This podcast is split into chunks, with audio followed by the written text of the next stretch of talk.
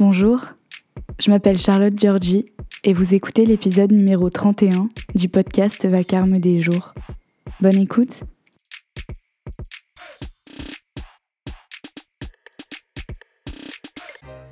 Le déserteur, 2 février 2021. Encore un texte sur les animaux. Parler d'un oiseau en cage pas fermée. Une cage sans barreaux, pleine de soins et d'attention, pour dire que ça ne remplacera jamais la liberté. Ouvrir un débat, peut-être, à travers la fiction, sur la domesticité des animaux, nos liens avec eux et ce qu'ils peuvent contenir d'oppressant lorsque nous les voulons attentionner. Lorsque ce n'est pas notre faute, mais que tout le monde ne souhaite pas rejoindre notre arche de Noé.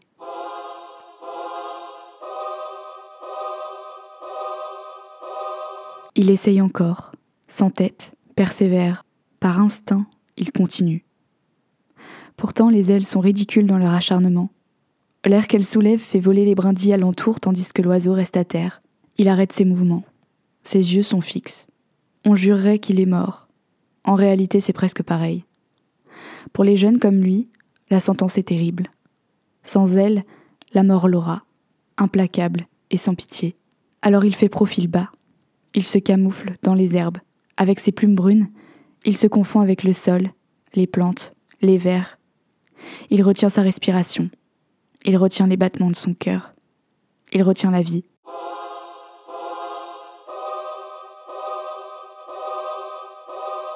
Léo. Léo, Léo. L'appel résonne dans l'immense jardin, se suspend aux branches des arbres et retombe.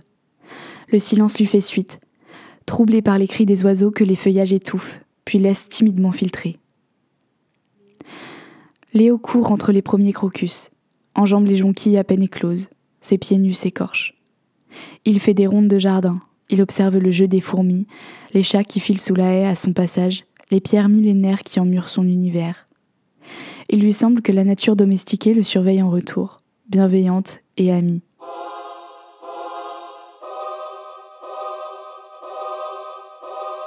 La grand-mère soupire sur le seuil de la cuisine. Elle s'élance dans le jardin, traversant délicatement dans la rosée du soir qui commence à pointer. Elle remonte ses lunettes sur son nez.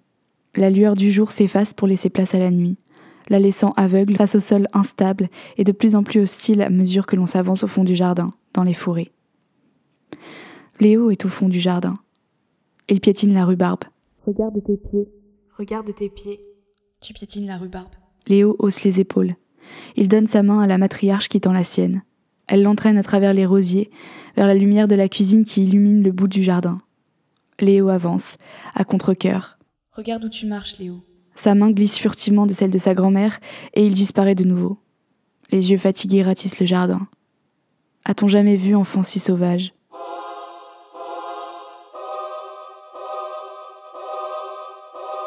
L'oiseau entend les pas et se raidit. Ses yeux détectent les contours de l'humain, du prédateur, du danger les muscles sont tendus, et les pattes minuscules se crispent sur le vide. Mais l'issue du combat est décidée d'avance. Il est sans défense, et l'autre vient le chercher.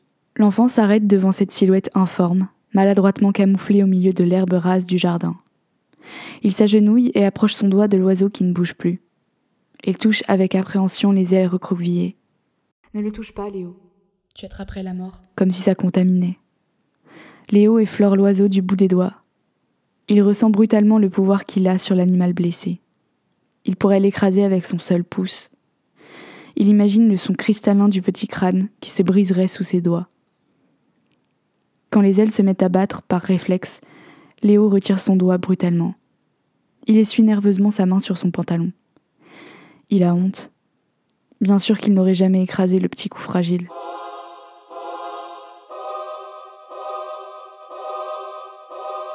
Il ne peut plus voler, souffle la grand-mère.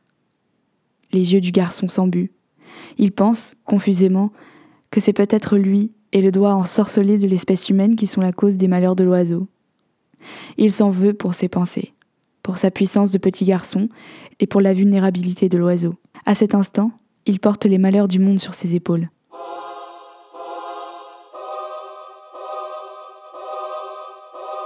L'enfant se baisse et avec mille précautions, prend l'oiseau dans sa paume. La grand-mère s'est tue. Dans les petites mains, l'oiseau semble élégant et majestueux. Personne ne dirait qu'il est incapable de voler. L'animal ne bouge que ses yeux. Il attend son sort, les entrailles tiraillées par l'angoisse. Il se veut résigné dans la frayeur, digne. Les heures sont longues pour celui qui est aux aguets sans relâche, mais les muscles restent contractés et les griffes serrées. Il suffirait d'un moment de faiblesse pour que sa chance tourne. La grand-mère ramasse les branchages, la mousse, l'herbe. Elle et Léo ne mangeront pas ce soir-là. Ils seront deux humains dans le monde, concentrés au point de s'en mordiller les lèvres sur la confection d'un nid d'oiseau. Comment construit-on un nid d'oiseau? Qui vous apprend cela?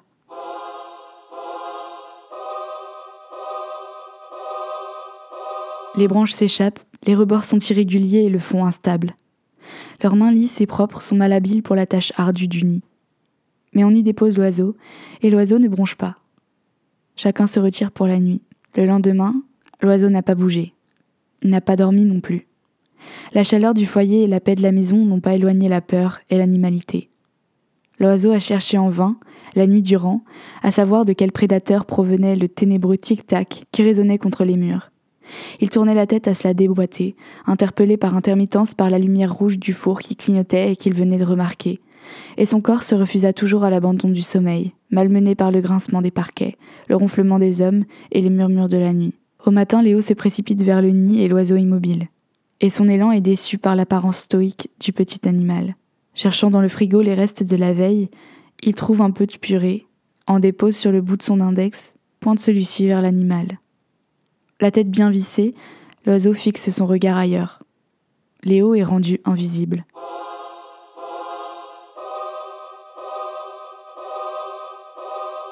Mais l'enfant est patient.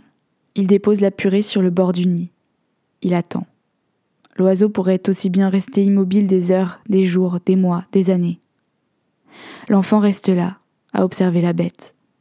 Le bec solide, la petite tête, les yeux fuyants. Léo aime la manière dont la nature a dessiné ses taches noires dans le cou de l'oiseau, son ventre grisé, les courbes sèches de ses plumes. Il éprouve soudain de la tendresse, dans le mépris évident des humains et l'élégance d'animal. Léo perçoit tout et ne cherche rien. L'enfance lui donne cette chance incroyable de trouver grand ce qui est très petit, et de découvrir encore ce que les adultes ignorent toujours.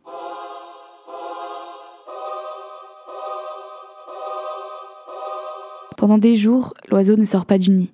On a placé celui-ci sur un banc de pierre, dévoré par le lierre, dans le jardin.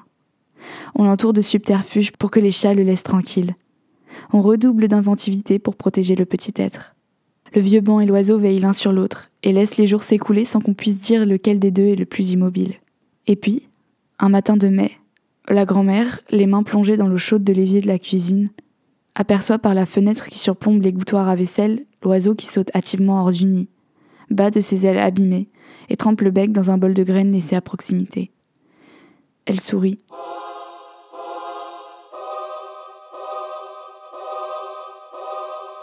Les semaines passent et l'animal a pris ses marques. La terreur a cédé la place à l'embonpoint. Le danger a disparu et les beaux jours sont là. Son instinct se ramollit. Il devient peu à peu douillet, et il lui semble bientôt qu'il n'a jamais rien connu d'autre que le bol de graines, le banc le nid dans lequel on a rajouté les chutes de tissu. Léo pense avoir trouvé un ami. Le soir, il parle à l'oiseau. L'autre ne répond pas, mais Léo lit des réponses dans le langage inconnu et secret de la nature. Il observe l'oiseau devenir de plus en plus téméraire. Et quand il se ravit de la proximité qui s'est installée entre eux, il ignore que c'est l'animal qui fuit le corps de l'oiseau.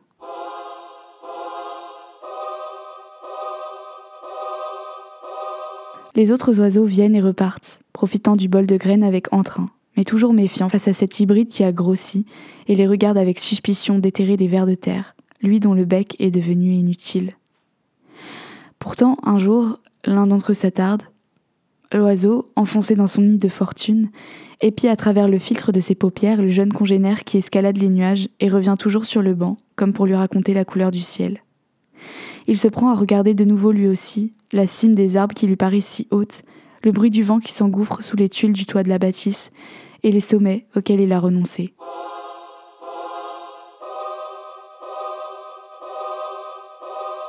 L'autre oiseau finit par s'en aller, ennuyé par l'indifférence qu'on lui oppose.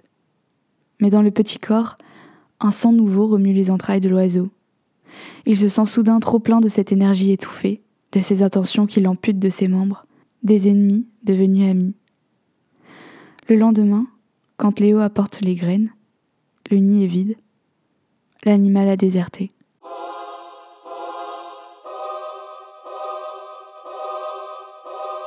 Vous venez d'écouter l'épisode numéro 31 du podcast Vacarme des jours et je vous remercie beaucoup de votre écoute.